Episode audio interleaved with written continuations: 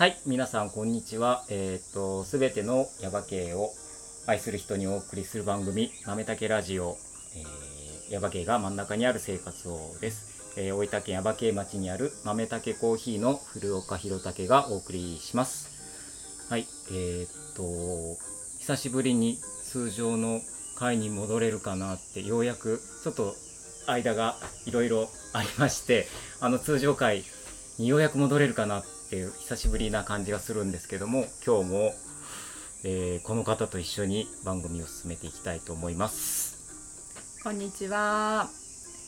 えっ、と最近はカッパ並みにきゅうりを食べてます。花江です。はいこんにちはこんにちは。ねえあのきゅうりの季節ですねもうもう本当にね 多分ひろたけさんびっくりするぐらい食べてますよ。つうかはい。えーっとカッパってやっぱきゅうりいっぱい食べてたのかねわかんないわかんない。実際見たことないからわかんないですけど。そもそもカッパいるのみたいな話じゃない いや私はいると思ってる。いると思ってる多分ね。あいたら会いたいなと思ってますね。あカッパといえばあのうん7月の末ははい下郷であのカッパ祭りあそうだ。あります。あれいつ？の7月28と7月29があのね、えー、熊八幡神社の方でそうだ。カッパ祭りカッパ祭り。ありますんで、あのカッパに会いにカッパに会いに本当にキュウリを食べてるかどうか 確認をしに、ねはいュウリ持って。キュウリを持ってぜひあのお越しください。怒られますかね？そう怒られるね。あんまり言うとね。すいません。あの真面目に本当にカッパ祭りいいいいおお祭りなのでぜひあの皆さんお越しください。はい。はい。ということで今日もえーっとゲストの方を久しぶりにはい。お迎えして、えーできやっていこうかなはいと思いますけども、えっと先週はあそう先週僕一人でやったの聞い私ね、まだ聞いてないですよ。すいません。そう聞いてなくて。そうそう先週はちょっと一人で急遽そうか。あれ、そうでしたっけ？んゆうちの後に？そうゆゆうたけっちの？後にもう一人でやったやつがなんかね、実はあってタイトルだけ見たかもしれないです。そうそうまあゆうちにしては、なんか、うん渋い感じのタイトルだな、そうみたいな。そうあのーまあ聞いてください聞きます聞きます皆さんも聞いてくださいそうか。そう逃してたな。まあいいや。聞きますそう、先週は 一人でやって、で、えっと、先々週とその前は、あゆっち、えー、花江ちゃんのライバルのゆっちが と一緒に二人、2回はい連続してやって、3週ちょっと間が空いたんですけども、うん。その前に通常の会に来ていただいた、えっと、中津耶馬渓観光協会の、えっと、渋谷さん、事務局長の渋谷さんからのご紹介で、今日は、えっ、と、この方に来ていただいてます。えっ、と、高橋純一さんです。こんにちは。こんにちは。よこんにちは。こんにちよろしくおは。願いしますろしくお願いします。はい、高橋さんです。高橋さんえっ、と、高橋純一さんは、えっ、と、どうしようかな。えっ、と、まあ、まず、まず、たかしという名字の漢字が難しい。そう、難しい。あの、高橋さん、高橋さんってずっとね、言ってるけど、うんあの、皆さん実は高橋さんって名字ですそう、よね名字なんですよ。そうなんです。そうなかなか珍しい名珍字ですよね。ね。もともとあの奄美大島の方の名前みたいで、へ奄美の方でもあんまりいない名前みたいですね。へへーそう字をあれどうやって書く？あ字ね。あります？パッと変換できるんですか？あの行って打ったら。行。出てきます。行なんだ。はい。あ行。いやだからどうやって変換したらいいのかがちょっと分かんなくて もねうついなんか難しいですよね高橋さんってカタカナでこううん今メールとか送ったりとか してたんですけど高橋さん。高橋さん。なんですけどはいあはい。のーそうそうそんな高橋さんにえっと渋谷さんからはい。あのメッセージを いただいてますんで情熱ちょっとそうさんから。あのご紹介させていただきます、ちょっと読ませていただきますね。えー、高橋純一様、えーこの度は、えー、豆竹ラジオ耶馬家が真ん中にある生活への、えー出演を引き引き受けていただきありがとうございました私は知り合いは多いけど友達は少ないので誰にしようか迷いました笑い本当のお話よ そんな中、えー身近にいる変態を探していたら思いついたんで紹介させていただきましたちなみに自分の中で変態っていう言葉はその人の凄さを表現する最高の褒め言葉です。かっこ笑い。えー今回、あなたを受け止めてくれる、かっこお相手をしてくれるお二人、えー古岡弘武くんと、前島花江さんもあなたに勝るとも劣らないかなりの変態です。だからこそ大好きな2人です、えー気負いもせず、えー気軽に話をしてみてちょうだい、えーもちろんこのラジオの趣旨は耶馬渓にまつわる話が核になります。このエリア大きな意味での耶馬渓の地形自然が彦山を作り地域の歴史を作ってきたことは言うまでもありません。話題は、えー地域おこし協力隊ケア村六助歌舞伎過去人形浄瑠璃、えー、彦山文化、えー犬ヶ岳山岳仏教修験道などなど話し始めたら時間は足りないと思う。でも足りないくらいがちょうどいいよ、えー注意事項としては、えー興 興奮しすぎず冷静に話してね。矢印俺に言われたくないよね。かっこ笑い今回の出演のお礼はもちろん中津耶馬渓そして山国の虜になってくれるくれてることを心より感謝しています。そして山国、えー月の木ケア村に移住してくれてさらにその生涯をケア村六助えかっこ彦山文化研究に捧げてくれていることに深く深く感謝し嬉しく思っています。えーそしてその研究の凄さは誰よりも尊敬しています、えー何もできなくて申し訳ないと思いつつも個人的にも私なりの立場でも常に応援しています。そして学ばせてもらっています。ありがとうございます、えーどうかこれからも諦めずひるまず、え少しずつでいいのでその研究を続けてほしいと願っています。また浦彦山一緒に登りましょう、え体にも十分気をつけて奥様や愛犬愛ヤギにもよろしくね、えー令和4年7月吉日渋谷正義。といただいてまいえす、ありがとうございます。長いんですよ。長い。ですね若干ディスってましたちょっとディスりは入ってるディスりっていうかいやでもすごいうん。やっぱ、まあ、気になることがすごいたくさんすねありましたね。ありまししたけどこれどこからお話を聞いていこうかなってすごく。ですね。まず、えっと、高橋さんは、うん。山国にお住まい山国町にお住まいですけど、はい。えっと最初まあ地元の方じゃないこうこっちに来られた経緯みたいなあことは。経緯ですか？はい、経緯はですね、うん、うーん、まあ、山国の前は、うん。あの北九州の小倉っていうところに、はい。小倉南に住んでたんですけど、はい。ちょっとそれまで20年ちょっとぐらい勤めてた会社を辞めて、うん。もうとにかく田舎に引っ越したい病が、うんうんうん。田舎に引っ越したい病っていうかもうとにかくこう山の上に犬と一緒に暮らしたいって思って。でその時たまたまこう知り合った女性がうん。また犬好きではいはい、で田舎暮らしがしたいと。うん。でまあ田舎行きたいなって思ってたらうん。たまたま本当中津市の協力隊の募集が目についてあじゃあもう行こうって。ーなるほど。それでじゃあ、えっと中津の、はい。えー地域おこし協力隊に、はい。えー応募して、えっとそこに入って。それは何年ぐらい前です、それがもう7年。あそんなに前ですかね。うんああじゃあ山国町のその協力隊に入ってあ3年じゃあやられて、3年。3年、はい。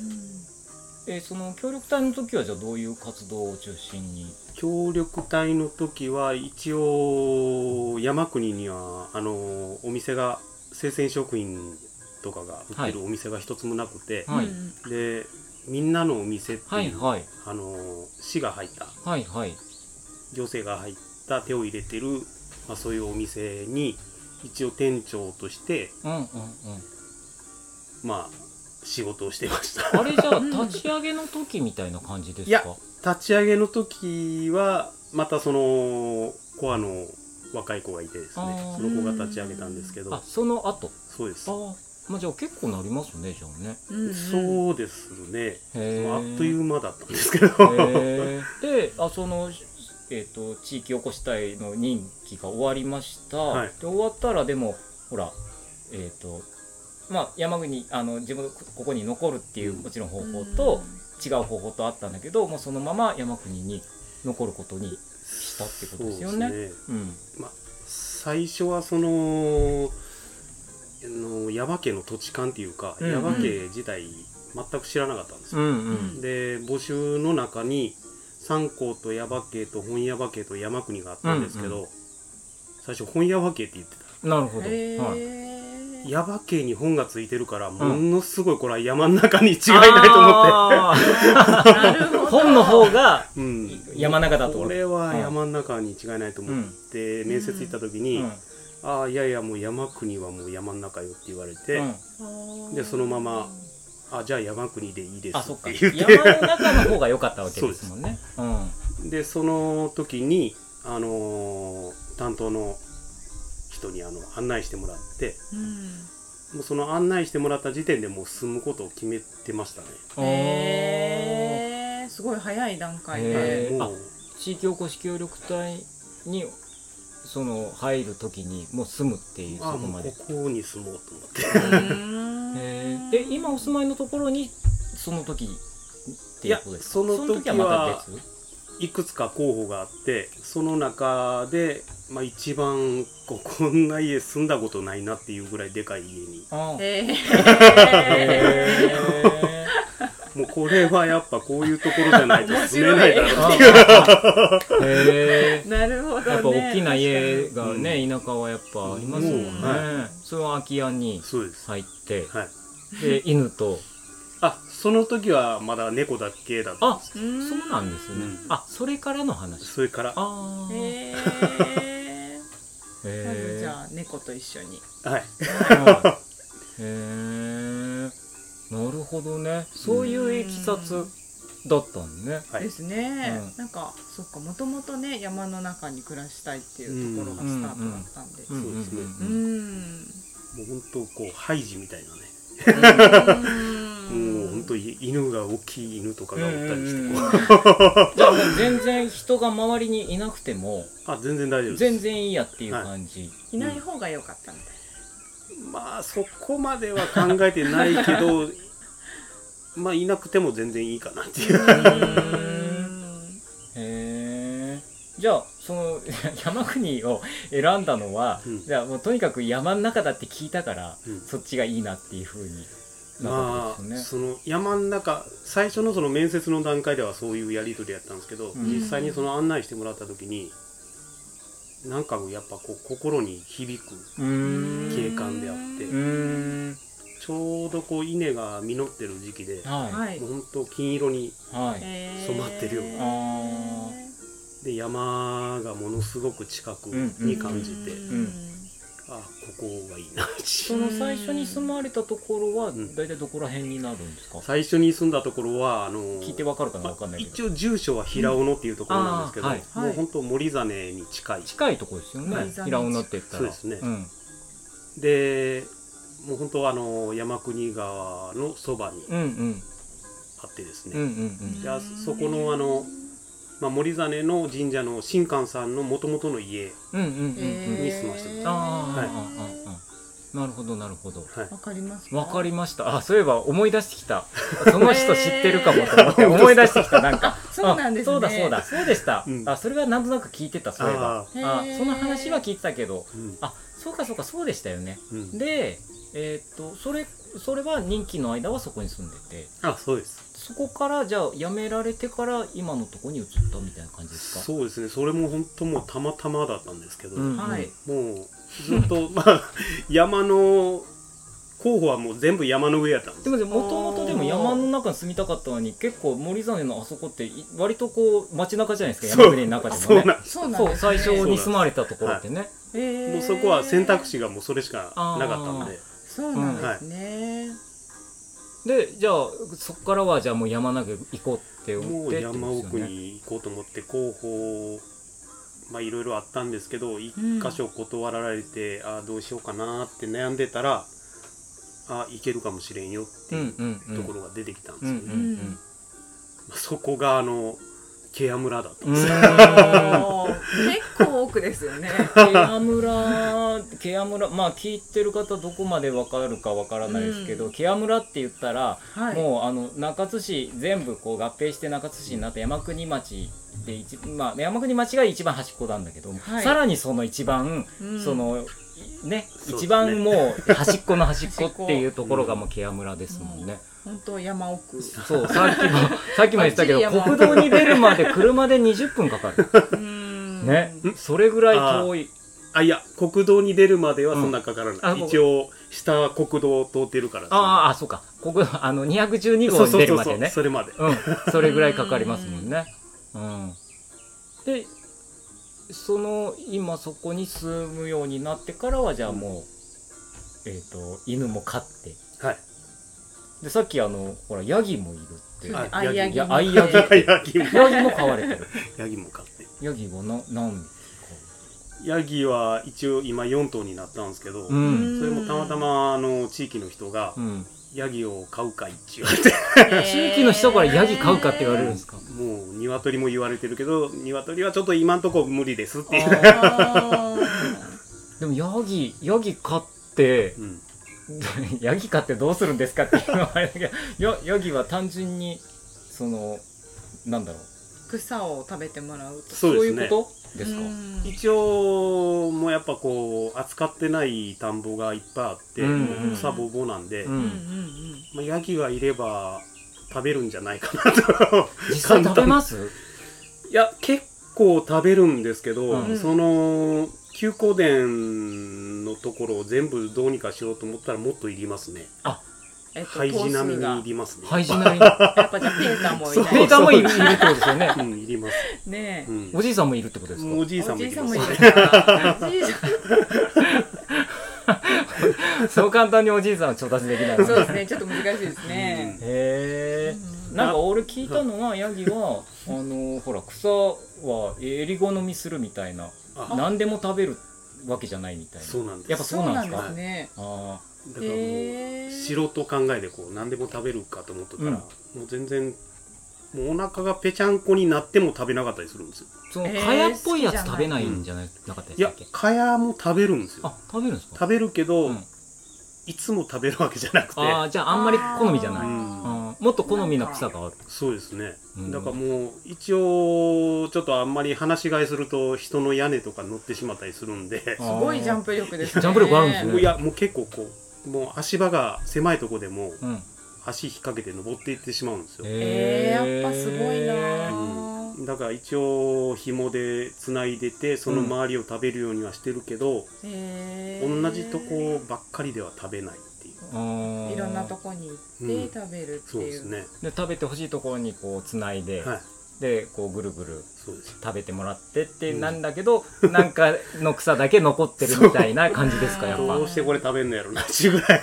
へへーー面白そうヤギ、いやねいや実は一回買おうと思って。えすごいなんかぴったりね。そうだからここ下ちょっとこの下、ー。豆竹の下はちょっと囲ってるところがあってそこに買えば草をいつも刈らなきゃいけないからうんあそこ買ったらいいよなと思ってたんですけどやっぱその誰かにその草を なんか全部食べてくれるわけじゃないっていうふうに言われたりとか、いろいろこうヤギめんどくさいよみたいなこと言われてうん。ちょっともうやめちゃったんですけどめんどめんどくさいめんどくさいっていうか。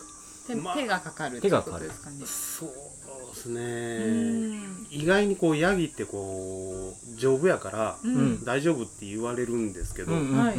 そうでもないんですよね。ああちょっと病気したりとかってことデですか？リケート。フィラリアとか気ぃつけとかないといけないしもう犬とかとやっぱ一緒ですよ。ああーそうなんですね、うん。扱いはまあ犬と同じ感じ、はいでやっぱうんものすごい思ってる以上に人懐っこいんで。あ人懐っこいのもあじゃあ可愛いんですねじゃあね。本当もう面白いですよ。へへー。いいなえーそれ高橋さん家行ったらヤギは見れるんですか？あ見れますね。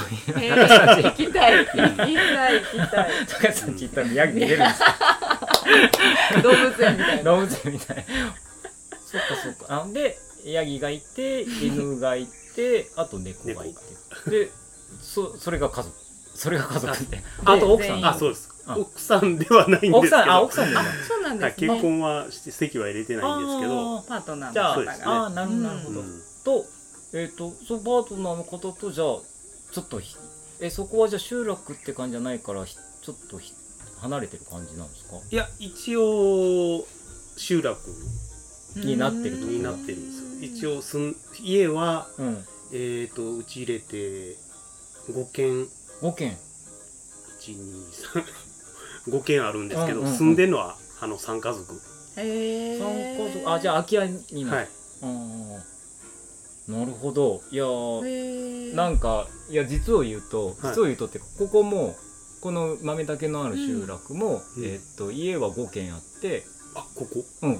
え3家族かなあ同じですね。本当ですか？3家族12まあ一応4家族か。うん。だけど、うん住んでる人は全部で8人ぐらいかえー、な、もうそれぐらい。同じような感じ。同じぐらいな感じ。ですねでいやもっともっと実を言うと実はこの豆だけコーヒーをうん。始める時にいろいろな場所を探しててで、まあ、前僕らがこの店を始める前にまあ能登半島にいたんですけど、能登半島にいた時におみあの住んでたところっていうのが、えっと、元保育園だったところなんですうよ。んうん。で要はでこの店を始める時にやっぱそのちょっとしたこうひあのスペースとあと焙煎小屋焙煎ができるところがあってカフェができるスペースがあってで一緒に住める場所もあればいいって思ってたから田舎の保育園ぐらいのうんうんうん。建物がちょうどベストだった、うん。でそれをこっちに帰ってきてそういう場所ないかなと思っていろいろ探してたんです。で中津市の物件をとかって、たらケア村に分校があるじゃないですか、ああはいはいはいはい。そこ見に行ったことがあって。ああ本当ですか？そうなんですね。で、まさかの。あどう？でケア村文庫めちゃくちゃいいいいなと思ってへすごいいいとこに立っててうん。めちゃくちゃいいくってあここいいよねとかっつって言ってたんだけどそこはもうすでに何かに使われてたのかな？避難場所ね。避難場所だったのかな？でねでもすごいいいのよ。なんか、いえー田舎具合とかな。そういう、うん。そう。であケアマラっていいよなとか思ってたんだけどうん。やっぱりねあのネックが何かっていうとめ めちゃくちゃ遠いんだよね。そうですよ もうねとにかく遠いの。も奥ですからね。俺が言うのもな本んだけどケア村ってもう本当に遠いですよね。遠いですね。もう本当に遠い、なんか近くまでは通ったことがありますなここをこう上がっていくと高橋さん家だよみたいな。そうだからそのなんとなくケア村も僕も分かって、うんまあそれまでは全然わかん知らなかったんだけど、うん。ケア村そういうことで15年ぐらい前にすでに行ったことがあって、でそのケア村文庫も見たからケア村文庫のあたりですか？もっと？いやまだまだ先？上ですね。あ上なんですか？あそこから一応集落的には2集落ぐらい過ぎるんですよ。おおじゃあ相当奥ですねじゃあね。まあですね。うん。奥の奥ですねじゃあね。そうですね。へへもう一応だけ山の9001000メートルぐらいの山の中腹ぐらいにある感じなんで。あえっ、とちなみに大体じゃあ標高ってどれぐらいです？標高560す住まれてるところだい。ー高いです高ね高いですね。じゃあもう全然涼しい感じあります？涼しいですねあもー。う窓開けとけば。あの うんもちろんだからエアコンクーラー的なやつはないなくても？いやあのー平尾野でつけてたやつをあー持ってきてつけてるんですけど。あんまり使わなくても大丈夫ですか？夏場は。うん。夏場そうですね。うん。冬はでも寒冬はもうめっちゃ寒いけど またそれはそれでいいんですよねまたへーいやーすごいないやそれがいいっていう人はね。ねえ。いいですようねんそうだからさっきその渋谷さんの話じゃないけど、うん。やっぱ俺らよりも相当変態だよね。ですね。変態ですね。そそこがいいっていうのがね、ううん。ん、うん。いやいやでもすごい。高橋さんのこの感じからすごいなんか気に入ったとこに住んでるんだろうなっていうのが分かりますね。うん。うん、なんか楽しそう。行ってみたくなりますとっても、うん。うん。うん楽しいですね。楽しいです。あ楽しいです。楽しそう。えーっとでじゃあ今お仕事的にはじゃあ仕事はですね、はい今とりあえずあの日田の方に、はい。はい、まあ、働きに出てるんですけど、はい。まあ、一番最初協力隊辞めた時はあのーまあ資料館はい。はい。を作って、まあ、それにこう、まあ、ちょっとコーヒーとか飲めるスペースがあったりして、ううんうん。なんかちっちゃい店でもできたらいいなって思ってたんですけど、うんうんうん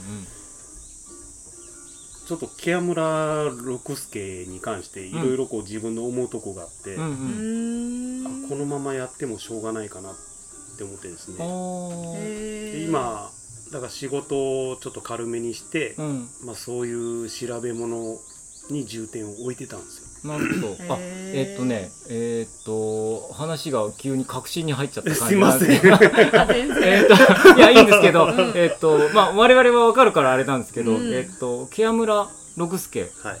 ですよね。